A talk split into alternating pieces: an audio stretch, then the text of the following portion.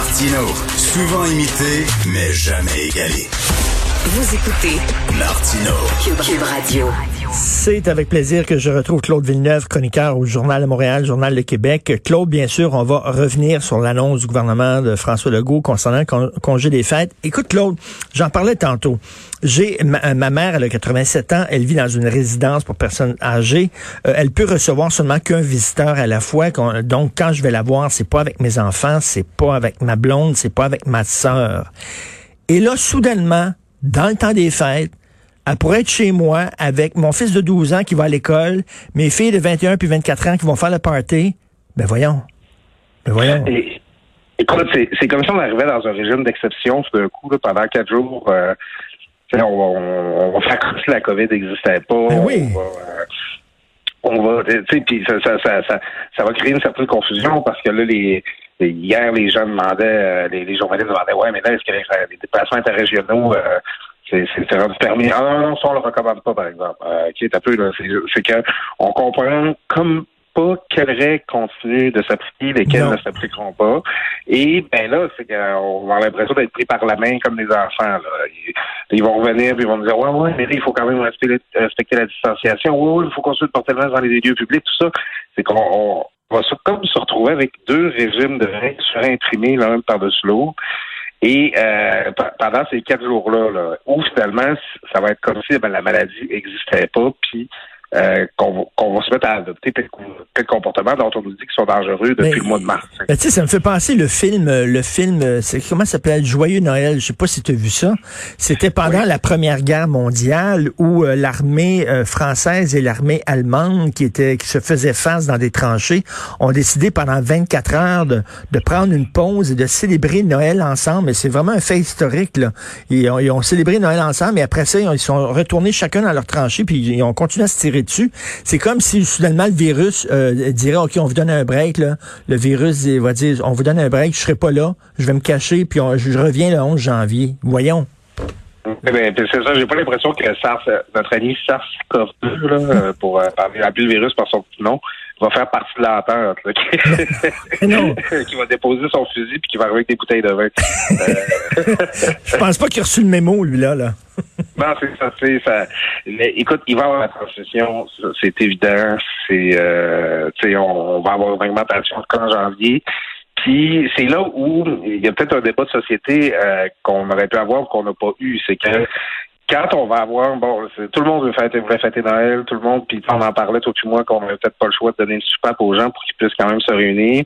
Euh, L'affaire, c'est que si, là, hypothèse, on reste quelque part entre 800 et 1200 cas par jour, là, comme on a présentement, jusqu'au fait.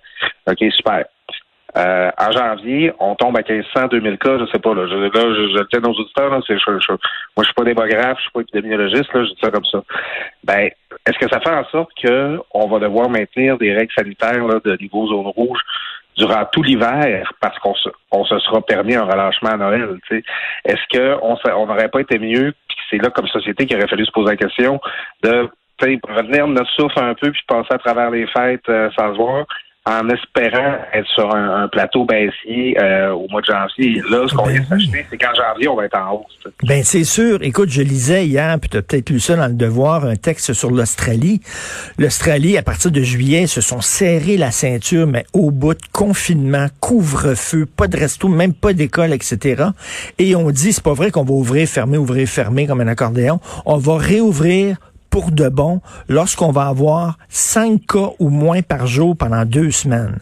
Fait qu'ils ont attendu pendant deux semaines, ils ont eu cinq cas ou moins par jour. Ils ont dit là c'est correct. Ils ont ouvert et maintenant ben c'est fini la COVID. À un moment donné c'est comme il faut faire un gros effort pendant un bon bout de temps pour pouvoir après être tranquille. Mais là on se paye des vacances de Noël puis on n'a pas fait ce qu'il fallait faire pour se les payer. Ah, c'est ça. On, les conditions gagnantes sont pas réunies. Puis, euh, moi, je suis l'actualité en Europe, euh, dans les autres États américains. Je ne sais pas s'ils sont en retard, mais euh, avoir, les, avoir conscience de confinement en France présentement, je pense pas que Macron euh, s'apprête à dire aux Français bon, sortir les truffes puis le foie gras, puis euh, comme, les autres années. Tu sais, c'est Euh, moi, je, suis curieux de voir l'approche que va adopter les autres juridictions parce qu'au Québec, on n'est pas différent des autres. Jusqu'ici, la deuxième vague, elle est pas si mal que ça si on compare avec ce qui se passe ailleurs. Mais on, on se place peut-être dans une situation où euh, on va atteindre des, des, des, sommets qui sont pires que ça.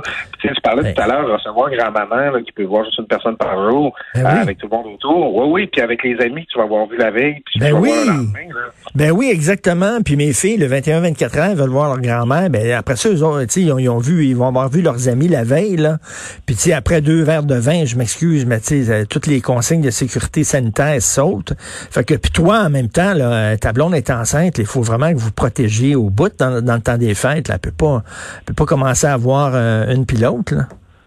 Oui, c'est ça. Puis euh, les, euh, euh, depuis le début, ils disent que le virus ne serait pas particulièrement plus dangereux pour les femmes enceintes pour, pour, pour les bébés, mais t'as peu là, je veux dire, hey, moi, je, je prendre le risque. C'est faire le tour de la patte avant, de prendre le risque. On, on sait qu'il y a des virus qui peuvent affecter tous, comme le Zika, là, tu sais, je veux dire, c'est, c'est, encore là, je veux pas alarmer personne, la science, c'est pas ça, mais ben oui, on va faire attention, puis euh, ici, mettons, euh, les, petits accros que tout le monde se permet, on ne les permet pas. Là, il y a beaucoup de gens qui vont se retrouver dans une situation où ils vont peut-être décider de juste pas prendre la souffrance qu'on leur donne par, pour leur propre sécurité. Ben moi, je ne prendrais pas pour la sécurité de ma mère.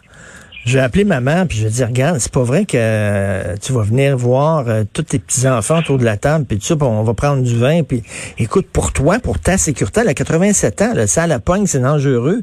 Écoute, euh, de, demain dans le journal de Montréal, il va avoir un dossier sur des gens qui ont attrapé la Covid, qui en sont pas morts mais qui sont marqués à vie. Et moi je connais la blonde de mon un de mes chums, un de mes bons chums, sa blonde a attrapé la Covid il y a quelques mois.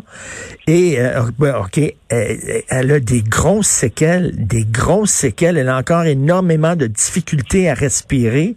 Elle a les, le, le, système pulmonaire très affaibli. Euh, c'est pas drôle, là, avoir la COVID. Oui, puis euh, tu sais, on a vu un petit peu les, les, mouvances conspirationnistes là, puis euh, tu sais, certains discours là, je me permets de dire sur euh, sur certaines radios qu'on a à Québec là, qui disent que le monde là, qui développe des complications, ben c'est parce son gros, c'est parce qu'ils mm. font du diabète, parce qu'ils font de l'hypertension, puis euh, c'est parce qu'ils n'ont pas être bien pris soin de leur santé. Un instant, là, on envoie des cas de gens là, qui sont vraiment maganés de la COVID puis qui étaient en parfaite santé avant, là, puis qui restent avec des limitations, des maladies, parce qu'on peut parler de maladies chroniques. Après l'avoir eu, là, c'est une réalité, ça. OK, je veux dire, si vous attrapez la COVID, il y a 9 chances sur 10 là, euh, que vous passez à travers puis que à peu près, ça, en tout cas, comme notre ami Antoine Robitaille, là, en, ayant, en étant mm. plus capable de sentir le goût du café, euh, c'est, ça, ça c'est une chose. Mais tu, tu, peux développer et avoir des pertes de capacité pulmonaire importantes. Importantes. Dans la santé. Ben tout à fait, ça peut être débilitant comme on dit là, dire euh, euh, et en plus ben c'est OK, toi peut-être que tu développeras pas de, de gros symptômes, peut-être que ça va être effectivement comme une grosse grippe, mais tu peux transmettre la Covid aux autres. Puis que eux ça va être ça va être grave pour eux autres. Oui, puis les euh, encore là, on la connaît pas beaucoup, la maladie. On sait pas beaucoup comment elle opère.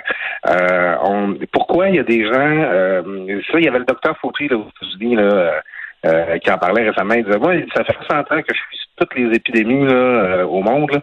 Puis un virus là, qui pouvait aller de, comme conséquence, zéro effet à décès. J'avais jamais vu ça. Hum. Hum. C'est on ne comprend pas, cette maladie-là. Pourquoi il y a des gens qui vont être plus affectés que d'autres? Bon, on a un indice sur les, facteurs de risque, hypertension, diabète, obésité, super. Mais euh, le, euh, il y a peut-être des facteurs génétiques, il y a même des gens qui pensent que le, groupe sanguin que tu as qui pourrait faire en sorte que tu serais plus affecté. Donc, à, partir de tête à l'air en disant Ah, moi, je suis en forme, je fais de l'activité physique, je mange mon petit smoothie ou je gère là, tous les jours, puis ça va bien aller.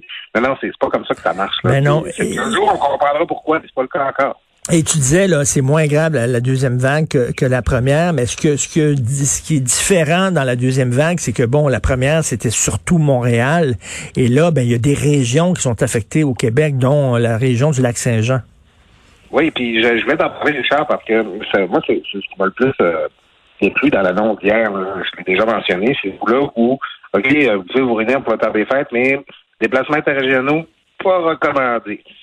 Là, on va tous se retrouver à avoir des discussions difficiles avec nos parents. Toi, avec ta mère de 87 ans qui va se demander pourquoi tu vas pas chercher. Mm. Euh, puis, ben, ben du monde qui, comme moi, viennent du Saguenay-Lac-Saint-Jean, que leurs parents, ils s'attendent à la durant les fêtes. Puis, ben, chez nous, là, au Saguenay-Lac-Saint-Jean, euh, vous pouvez suivre ça, là, si vous êtes de ceux... Euh, Bon, c'est comment j'aime parler des Jerry Rochon de la pandémie, là, les oui. gens qui ont tout le temps 7 tout ouvert, on fait, euh, 7 onglets ouverts sur leur fait checker les statistiques. Au Saguenay, Lac-Saint-Jean, c'est terrible présentement. Dans ma, on a- il y a des papiers dans, le- dans les journaux nationaux euh, là-dessus ce matin. Euh, dans ma RC natale de l'Audrivien, euh, Lac-Saint-Jean, ça c'est la région autour d'Alma, moi je, je suis Métabetchouane. Le nombre de cas qu'on a par euh, 100 000 habitants présentement, là, on est autour là, de 2300. Ça pour te, de- depuis le début de la pandémie. Pour te donner une idée, Richard, Mmh. durant la première vague, là, euh, les seuls territoires qui ont été plus affectés que ça, c'est Côte-des-Neiges, Rivière-du-Pré-des-Prairies, Montréal-Nord. Eh boy, OK. Ça, c'est la situation présentement dans ma région. C'est gros. Mais comment ça se fait? Comment on peut expliquer ça? Ben, il y a, y a beaucoup d'explications. euh, bon, il y, a- il y en a qui parlent d'un certain sentiment de- d'immunité, d'impunité qu'on est dans la région parce que la, première vague, on l'avait pas senti du tout. Puis là, ben, les gens ont peut-être fait moins attention. Euh, aussi, euh, il y a eu une histoire des. Ça, ça, remonte quand même à quelques semaines, mais ça a pu quand même ça a aider l'éclosion à s'implanter en région. Puis les policiers chicoutimiers ont fait des interventions sans masque. Il y a eu 16 policiers qui ont euh, qui ont eux-mêmes été euh, été euh, infectés puis qui ont pu contribuer à diffuser la- l'infection dans la région. Euh, après ça, euh, tu sais, c'est Québec était un gros hotspot euh, de, de- de la pandémie là, quand ça a commencé à reprendre. Puis eux, bon, on ce qu'on voudra. le- tu sais, euh, Québec, c'est une banlieue d'Héberville. C'est- c'est- non, mais Saguenay-Saint-Jean, c'est notre région voisine à Québec, donc ça peut s'aimer un peu. Puis c'est c'est pour ça que je voulais en parler ce matin. mais ça a l'air d'être une situation locale, très locale. C'est que ça illustre que il y avait des régions comme la Côte-Nord, la BTB, euh, le Bas-Saint-Laurent dans une certaine mesure qui peuvent se compter à l'abri. Mais quand ça rentre dans un milieu puis que ça prend, ça prend pour vrai. Surtout si t'es pas, si, pas sur tes gardes. Écoute, je- moi, j'avais l'impression que François Legault, ça fait pas vraiment son affaire qu'on fasse des réunions dans le temps des fêtes, mais que bon, il comprend que l'être humain étant ce qu'il est, il a, il a un peu euh, cédé devant la pression populaire parce qu'il savait que les gens en avaient ras le cul, là. Oui, puis euh, tu sais, là, j'en profite, Richard, là-dessus, je pense que tu vas, tu vas être content que j'en parle. Là, je vois des gens sur les réseaux sociaux là, qui, euh, qui disent Ah, en tout cas, euh, la loi 21 puis la laïcité, quand c'est le temps de fêter une fête religieuse chrétienne, ça tient plus vraiment. Hein? Ah. C'est une réalité de santé publique. Là. Il y a Ben oui. 80 à 90% des gens qui célèbrent cette fête-là. C'est pas de la préférée, là. c'est juste une réalité sociale. Donc, il y, y avait un enjeu qu'il fallait une intervention particulière pour cette fête-là parce que ça donne de même. Au Québec, c'est comme ça qu'on vit. Tout le monde se réunit à Noël. C'est ce qu'on dit. On pourra voir si on peut faire des aménagements pour d'autres groupes religieux. Là. Je suis pas le plus, plus ouvert à ça. Mais il y a quand même des réalités sociales avec lesquelles il faut que tu composes quand tu gères une pandémie. Ben la, fête, oui. la fête de Noël en était une. Ben oui. Ben, Jusqu'à jusqu'à preuve du contraire, ça fait encore partie de, de, de, de nos us et coutumes au, au Québec, là, tu sais. Voyons. Ben, c'est ça. Ben oui, non, Et non, ben, mais, mais, que Si t'offres pas de corps aux gens, ben ils vont finir par le faire quand même, puis ça va être pire que tout. oui, tout à fait. Mais écoute, on va payer. On va payer. C'est certain qu'en janvier, on va voir une hausse des cas. C'est sûr. Puis, C'est pour ça que quand François Legault disait hier, puis par le fait même, je confirme qu'on maintient les fermetures jusqu'au 11 janvier. Euh, tu ça va être plus loin que le 11 janvier. Là, Ben oui. Parce que le 11 janvier, on va être en hausse de cas, pas en baisse. Écoute, moi, ce que j'ai peur, là, ce que je crains, c'est qu'on est en train de, jouer notre printemps. Puis là, moi, là, j'ai rien je focus rien que sur le printemps, OK? Moi, j'oublie l'hiver, ça va. De toute façon, l'hiver fait fret, on va rester en dedans, tout ça. Moi, je focus rien que sur le printemps. T'imagines, là, la fonte des neiges, on sort enfin, puis l'hiver est long depuis quelque temps. Fait que là, ça va être comme à- début mai, on va commencer là, à pouvoir. Puis là, ils vont nous dire non. Désolé, on est en confinement parce qu'on n'a pas réussi à, à maîtriser la, la pandémie. Puis c'est ça, euh, ra- ramenons-nous presque un an en arrière, neuf mois en arrière. En mars, quand ça a commencé à arriver, là, la, la pandémie, on s'est dit, hey, on est-tu chanceux que le printemps arrive? Ben oui. Ça arrive tout au bon moment. On va en là, on est confiné, mais on va pouvoir rapidement respirer. Là, euh, c'est prenez votre souffle, là, parce qu'on s'en va sous l'eau pour un bon bout. Là, Euh, Ouais. ça- ça- en sais, ça, a été de mars à avril 1000 le, confin- le confinement dur. Là, on, on s'enligne pour être dans cette situation-là pour pas loin de six mois. Là, tu sais, c'est faut être réaliste. Puis ça va être plus dur que ce qu'on connu jusqu'à maintenant. Parce que c'est pas parce que tu t'as retenu ton souffle 20 secondes en dessous de l'eau que tu es capable de leur faire venir calme. Eh bien, j'adore cette image-là. Là. On est mieux de oui, retenez votre souffle parce qu'on va être en dessous de l'eau pendant un Christy de bout. Merci, toujours un plaisir de te parler, Claude Villeneuve. Euh, bon week-end. Bonne fin de semaine, Richard. Salut.